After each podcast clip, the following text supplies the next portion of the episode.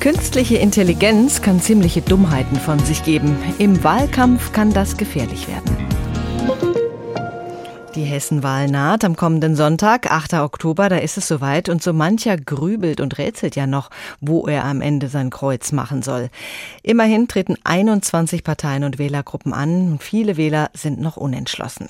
Da hilft es vielleicht, sich nochmal zu informieren, für welches Programm die einzelnen Parteien so stehen und welche Aussagen zu möglichen Koalitionen gemacht wurden. Die einen befragen den digitalen Wahlomat der Bundeszentrale für politische Bildung für ihre Entscheidungsfindung. Die anderen versuchen mithilfe künstlicher Intelligenz herauszufinden, welche Partei zu ihnen passt.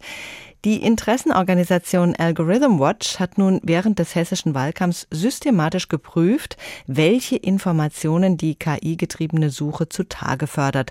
Und zwar in Zusammenarbeit mit dem HR, dem BR, dem Schweizer Rundfunk SAF und der Wochenzeitung Die Zeit. Jan Eggers ist Datenjournalist und KI-Koordinator im HR und erkennt die Ergebnisse. Jan, ihr habt vor allem den KI-Dienst Bing Chat unter die Lupe genommen.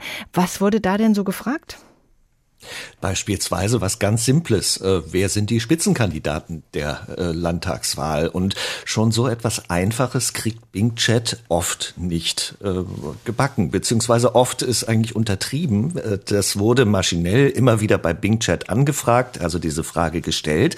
Und dann haben wir untersucht, was dabei rauskam. Von 13 Anfragen waren nur drei wirklich richtig. Und selbst die waren nicht vollständig, weil abgesehen davon, dass dann mal sowas passiert, wie dass die KI noch äh, Volker Bouffier, den Ex-Ministerpräsidenten, als CDU-Spitzenkandidaten nennt.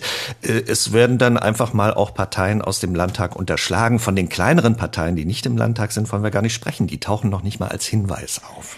Wenn es also schon beim richtigen Personal hapert, wie stand es denn dann um inhaltliche Auskünfte? Ihr habt ja zum Beispiel nach einzelnen Spitzenkandidaten und ihren Forderungen gefragt. Ich greife da mal ein Beispiel raus. Die SPD-Spitzenkandidatin Nancy Faeser und das Wahlrecht für Ausländer. Was gab es da für Auskünfte?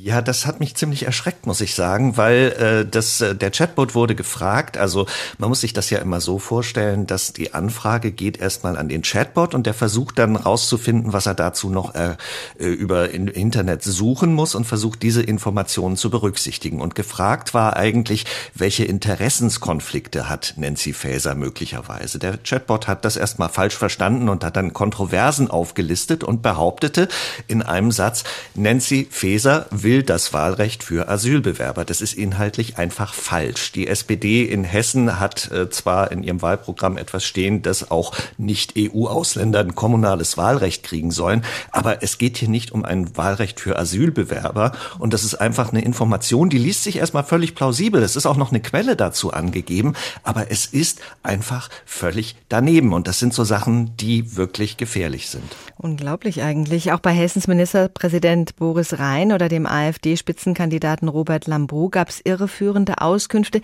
Wie kommt sowas denn zustande?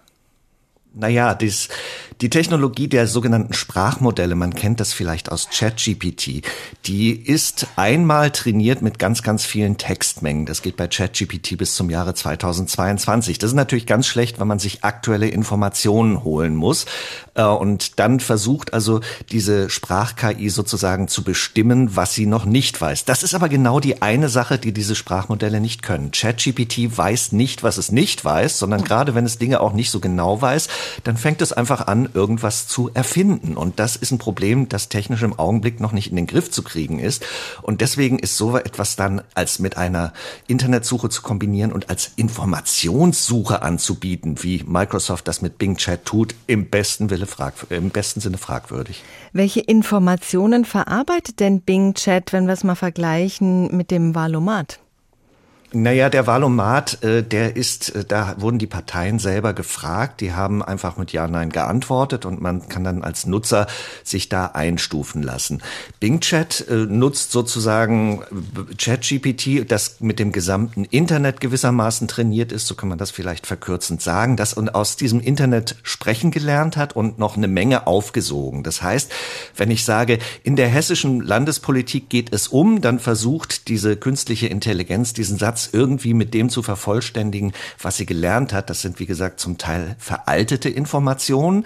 Und wenn man, wenn die Maschine dann versucht, sich eben noch neue zu holen, dann versucht sie dem mit dem zusammenzuführen, was sie schon kennt. Und das sehen wir, das geht im Augenblick einfach schief. Diese Technologie ist nicht geeignet, um sich über Wahlen zu informieren. Punkt.